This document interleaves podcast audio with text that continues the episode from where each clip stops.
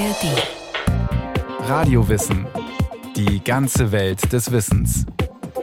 Ein Podcast von Bayern 2 in der ARD Audiothek. Fünf Tage lang wird das hinduistische Lichterfest Diwali gefeiert, je nach Mondkalender im Oktober oder November. Ein spirituelles Highlight, das auch in deutschen Hindu-Tempeln gefeiert wird und als eines der wichtigsten indischen Feste gilt.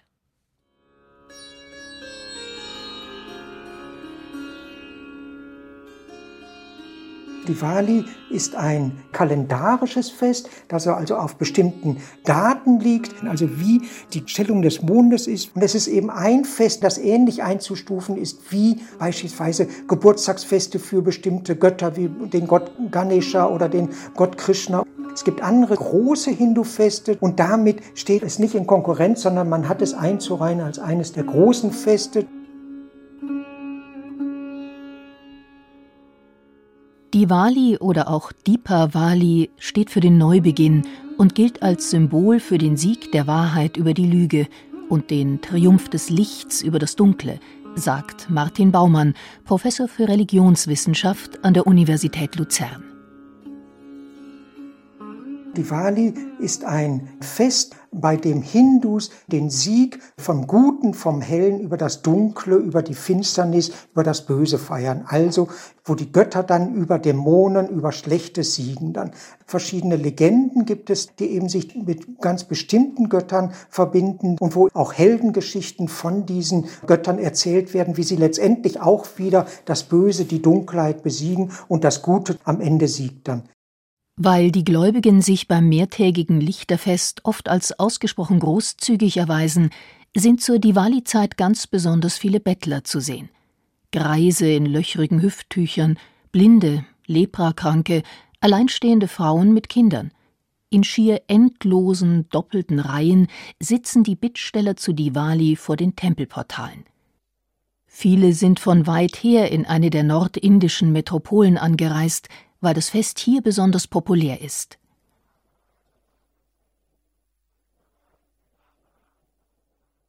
Gerade in Nordindien wird groß gefeiert eben Diwali in Verbindung mit dem Gott Rama und seiner Frau Sita. Hier ist der Hintergrund dieser, ist eine Legende, eine Götterlegende, dass der Gott Rama auf seinen Thron verzichten musste und eben 14 Jahre ins Exil ging. Während dieser Exilzeit ist auch seine Frau dann geraubt worden von einem Dämon Ravana. Und Rama gelingt es, seine Frau Sita zurückzugewinnen, zurück aus den Fängen von Ravana und eben dann gemeinsam ziehen ziehen Sita und Rama zurück, sowohl als neuer König als auch als wiedervereint als Ehepaar in die Stadt Ayodhya. Und dieser Wiedereinzug wird dann gefeiert durch ein großes Lichterfest, durch ein großes Lichtermeer und zeigt eben, dass hier das Helle, die Lichtersymbolik, eben dies Helle siegt über das Dunkle, über das Schlechte dann und damit hat sozusagen am Ende das Gute gesiegt.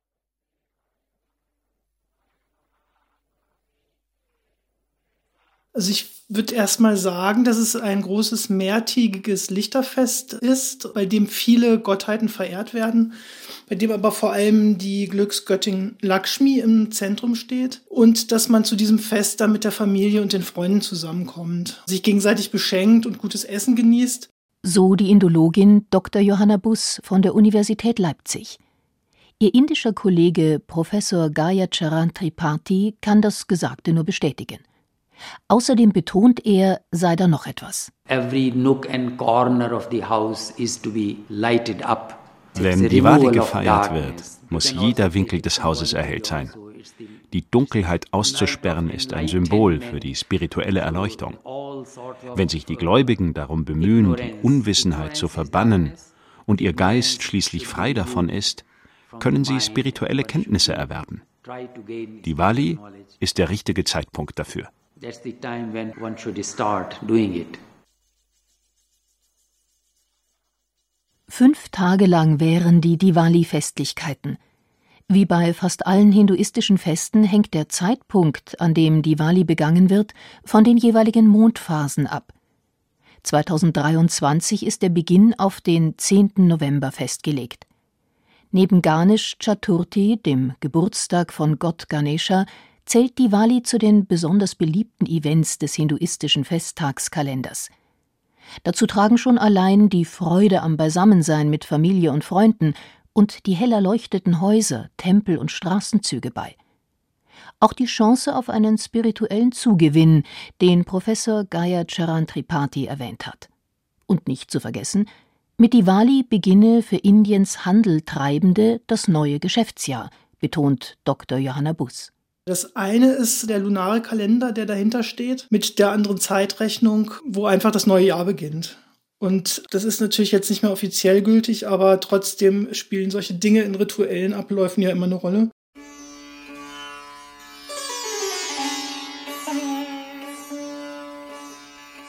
Vor allem die Mitglieder der Banya-Hindu-Kaste haben das alljährlich nach dem Mondkalender variierende Datum dick in ihren Kalendern angestrichen. Traditionell sind sie als Händler, Großgrundbesitzer und Geldverleiher tätig und möchten sich das Wohlwollen der Glücksgöttin Lakshmi sichern, weil Lakshmi als Göttin des Wohlstands und des Reichtums besonders prädestiniert ist, um einen neuen Beginn zu segnen. Das passt ja ganz gut zusammen, also Beginn des äh, neuen Jahres und eben Lakshmi als Glücksgöttin, sodass sie quasi das kommende Geschäftsjahr dann auch wieder segnet, sozusagen. Auch andere Gläubige haben zur Diwali-Zeit gute Gründe, der Glücksgöttin Lakshmi ihre Ehrerbietung zu erweisen und sie um Hilfe zu bitten, sagt der Religionssoziologe A.K. Jain. Wir führen eine Zeremonie für unsere Göttin Lakshmi durch. Wir bieten ihr Süßigkeiten und Früchte an. Dann verfassen wir einen kurzen Brief, der die Namen aller Familienangehörigen enthält. Wir bedanken uns bei Lakshmi dafür, dass sie sich im vergangenen Jahr so gut um uns gekümmert hat und bitten sie auch weiterhin für unsere Gesundheit und unser finanzielles Auskommen zu sorgen. Dieser Brief wird dann bis zum nächsten Diwali-Fest in der Nähe der Lakshmi-Statue aufbewahrt. Und dann, nach einem Jahr, wird das Schreiben in einem heiligen Fluss versenkt. into some holy water or river or something. Hinduistische Feiertage wie das Lichterfest Diwali bieten so die Gelegenheit, das Bündnis mit den Gottheiten zu stärken und sich die alten religiösen Überlieferungen wieder ins Gedächtnis zurückzurufen. Dazu gehört zu Diwali auch der Mythos um Gott Krishna, dem am zweiten der fünf Festtage besondere Huldigung zukommt.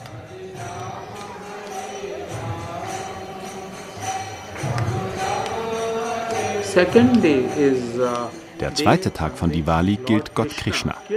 Dann feiern wir, dass Krishna einst zur Freude aller einen besonders bösen Dämon getötet hat.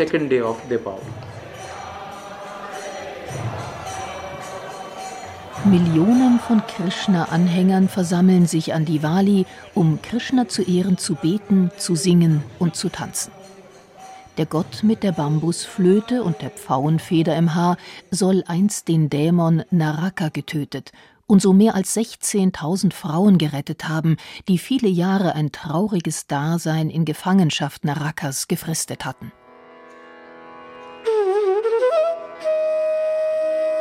Naraka, Sohn von Gott Vishnu, war ein grausamer und machthungriger Dämon. Nachdem er es geschafft hatte, viele Königreiche auf der Erde unter seine Kontrolle zu bringen, richtete er seine ganze Aufmerksamkeit darauf, Svagaloka, das Paradies Gott Indras, zu erobern. Naraka gründete ein Dämonenheer, nahm Svagaloka ein und schwang sich zum Herrn von Himmel und Erde empor.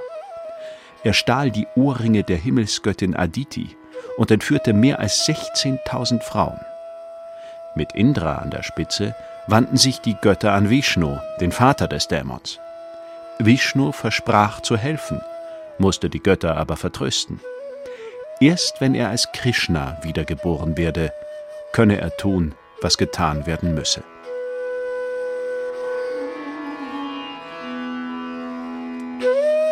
Äonen verstrichen, in denen Naraka seine Schreckensherrschaft fortsetzte.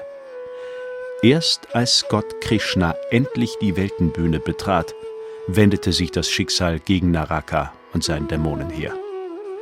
Krishna bestieg den Himmelsadler Garuda und flog zu Narakas Palastfestung. Ohne zu zögern ergriff Krishna seine Wurfscheibe und trennte dem Dämon den Kopf ab. In wilder Flucht stob das Dämonenheer in alle Himmelsrichtungen. Die in Gefangenschaft gehaltenen Frauen wurden befreit und kehrten in ihre Heimat zurück. Krishna galt fortan als Retter der Welt und als Gottheit des unendlichen Bewusstseins um das Universum. Solche Legenden sind den meisten Hindus auch heute noch bekannt. Im Vertrauen auf die Kraft und Macht ihrer Gottheiten sind daher zu Diwali besonders viele Gläubige bestrebt, Gelübde abzulegen und die Gunst der Götter zu gewinnen, um ein Problem aus dem Weg zu räumen oder einfach etwas, das ihnen sehr am Herzen liegt, zu erreichen indem sie den Gottheiten huldigen und ihnen ihre Lieblingsspeisen und Lieder darbringen, erwerben Hindus religiöses Verdienst, das sich in dieser oder in der nächsten Existenz positiv für sie auswirkt. Aber auch Mitglieder einiger anderer Religionsgemeinschaften feiern das Fest, wenngleich mit unterschiedlichen religiösen Bezügen weil das ja nun auch so ein allgemeines Thema ist, also Sieg des Lichts über die Dunkelheit oder der Götter über die Dämonen, kann man natürlich auch alle möglichen Traditionen da anschließen und das passiert eben auch in ganz Indien. Dass es eben auch im Sikhismus und Jainismus gefeiert wird und da ist es ja auch so, dass hier eigene Inhalte einfach eingesetzt werden.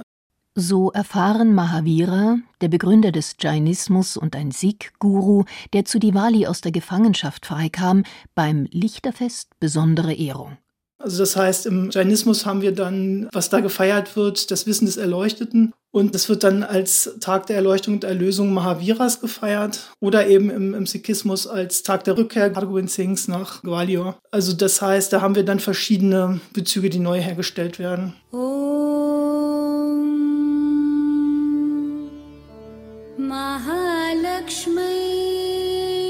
Was alle Menschen Indiens wiederum beim Diwali-Fest eint, ist, dass Tag 3 der Festivitäten, Lakshmi Puja, ein offizieller Feiertag ist. Banken, Schulen und Betriebe haben geschlossen.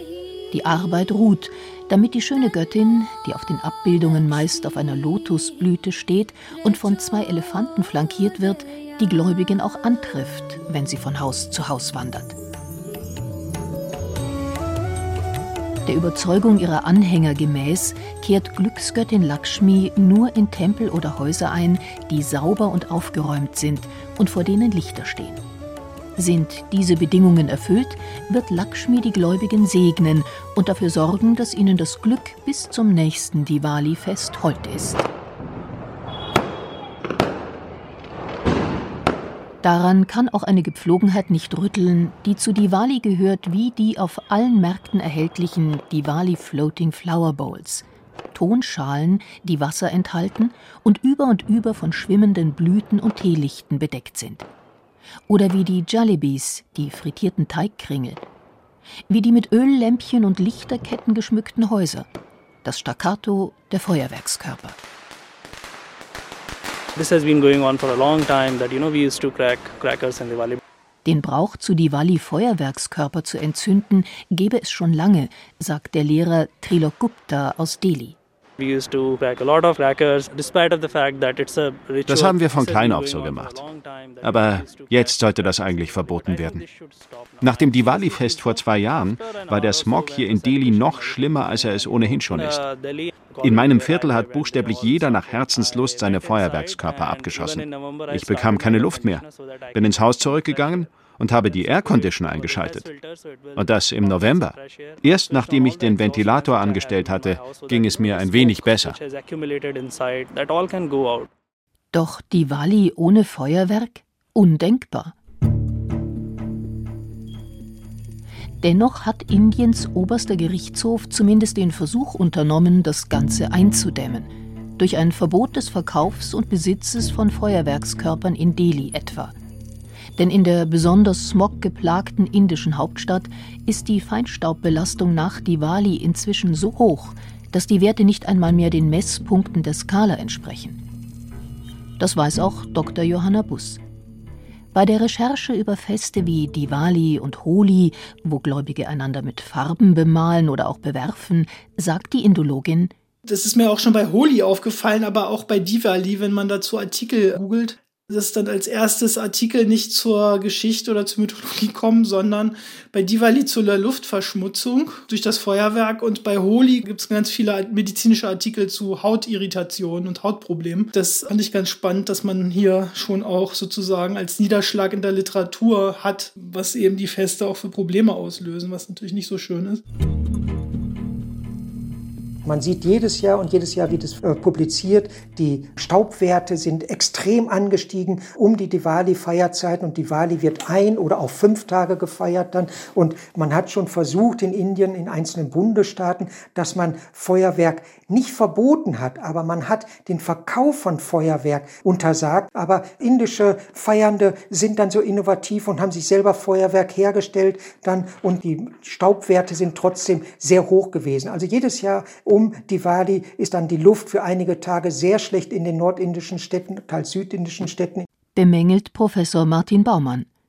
Doch wenn man diese zur Gewohnheit gewordene Unsitte religionswissenschaftlich und mythologisch einordne, könne man das Verhalten der Gläubigen zumindest nachvollziehen. Das ist etwas, was hier aber schwer abzustellen ist, weil einfach diese Freude quasi über sozusagen der Sieg des Guten über das Böse und die Götter haben wieder gesiegt, dann das wird groß gefeiert, sehr ausgelassen gefeiert und dazu gehört Krach, mit dem man den Dämonen vertreibt dann und Licht, was aus dem Feuerwerk dann herauskommt, dem eben das Zeichen für die Götter ist dann.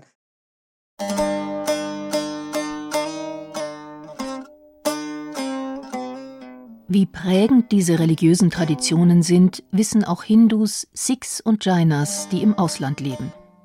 Der Glaube an Gott Rama, der nach vielen Jahren aus dem Exil als König in seine Heimat zurückgekehrt ist. Die Briefe, die an Glücksgöttin Lakshmi gerichtet sind. Der Triumph Gott Krishnas über den Dämon Naraka. Die Feuerwerkskörper, die zur Diwali-Zeit den Himmel über Delhi, Montreal, Sydney, London oder Leicester erhellen – Diwali hat längst mühelos den Himmel durchquert und die Ozeane überwunden. In bestimmten Städten, in den Midlands, in London und in Leicester, was ungefähr 100 Kilometer nördlich von London liegt, haben wir eine große Konzentration von Sikhs, von Hindus, von Jaina dann. Und hier wird im Herbst dann jedes Jahr, im Oktober, November, wenn das Diwali-Fest ist, wird eben an der Straße, an der die meisten indischen Geschäfte auch sind, wird ganz groß gefeiert. Groß gefeiert heißt, es wird die Straße geschmückt mit Lichtergirlanden, es wird abends Feuerwerk angezündet dann und es wird eben gerade in der Straße der sogenannten Golden Mile in Leicester, das ist die Belgrave Road, dort sind sehr viele Juweliergeschäfte von indischen Händlern. Dort wird eben groß öffentlich gefeiert, Prozessionen durchgeführt, Tanzvorführungen durchgeführt. Und hier ist sozusagen ein Little India. Das verändert sich quasi diese Stadt. Die hat ein Drittel südasiatische Zuwanderer. Hier änderte sich sozusagen die Öffentlichkeit. Inoffiziell gilt Diwali in Leicester als Feiertag. Nein, Feiertage. Denn die Diwali Festivities wären in der Stadt in den englischen East Midlands 14 Tage lang. Diwali ist hier sehr präsent in dieser Öffentlichkeit der Stadt, wo eben dann im Herbst dies groß gefeiert wird durch die Stadt, eben mit Lichterketten, mit großem Licht. Feuerwerke werden gezündet jeden Abend dann. Und hier hat sozusagen die hinduistische Minderheit, die dort stark vertreten ist, mit mehreren Zehntausenden Personen dann, hat hier sozusagen einen großen Auftritt, eine große Präsenz durch diese Lichter, durch diese Öffentlichkeit und dass es eben quasi als öffentlicher Feiertag anerkannt ist im Festkalender der Stadt. Das ist eben anders in Deutschland, Schweiz, anderen Ländern Westeuropas dann, wo eben doch kleinere Bevölkerungsteile von Hindus sind und wo dann eigentlich die Wali ja oft gar nicht wahrgenommen wird. Das sollte sich unbedingt ändern. Also ich habe eigentlich gedacht, es ist doch ein spannendes Fest, als ich mich jetzt noch mal ein bisschen darauf vorbereitet habe, und ich eigentlich noch mit, mir das einfach noch mal ein bisschen genauer anschauen sollte, weil da doch eine ganze Menge drin steckt. Auch gerade mit diesen verschiedenen Bezügen, die hergestellt werden von den einzelnen Traditionen und Religionen, denke ich, ich finde das einfach ein schönes Fest. Ich mag das einfach mit den Lichtern. Und vor allen Dingen auch, in Indien ist ja mal alles groß durch die vielen Menschen, also zahlenmäßig groß, äh, diese großen Lichtermeere und dann auch die Lichter auf, auf der Ganga, auf den Flüssen. Das ist einfach schön, schön und festlich. Und auch die Rangolis, also die Muster, die da gelegt werden, sind einfach schön anzusehen.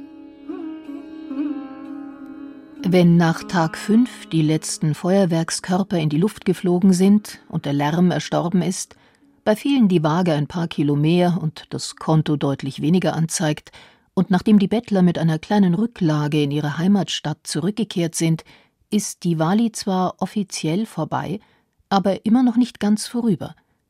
Erinnerungen wirken nach, an die alten Legenden, an das freudige Lächeln, das über das Gesicht eines Kindes gehuscht ist, an den vom Alter gebeugten Obdachlosen, der am Straßenrand eine Votivkerze für Glücksgöttin Lakshmi entzündet hat, und an das Gefühl der Verbundenheit.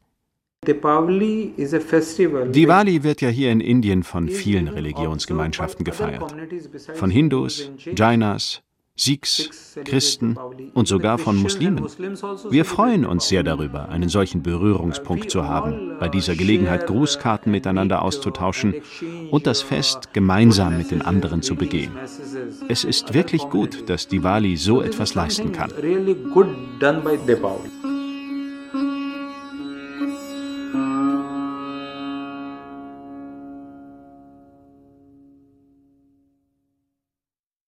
Diwali, ein Fest, das in Indien viele verschiedene Religionsgemeinschaften feiern, nicht nur Hindus, sondern auch Christen und Muslime. Ein Radiowissen von Margarete Blümel war das, die oft in Indien war und dieses beeindruckende Spektakel dort erleben durfte.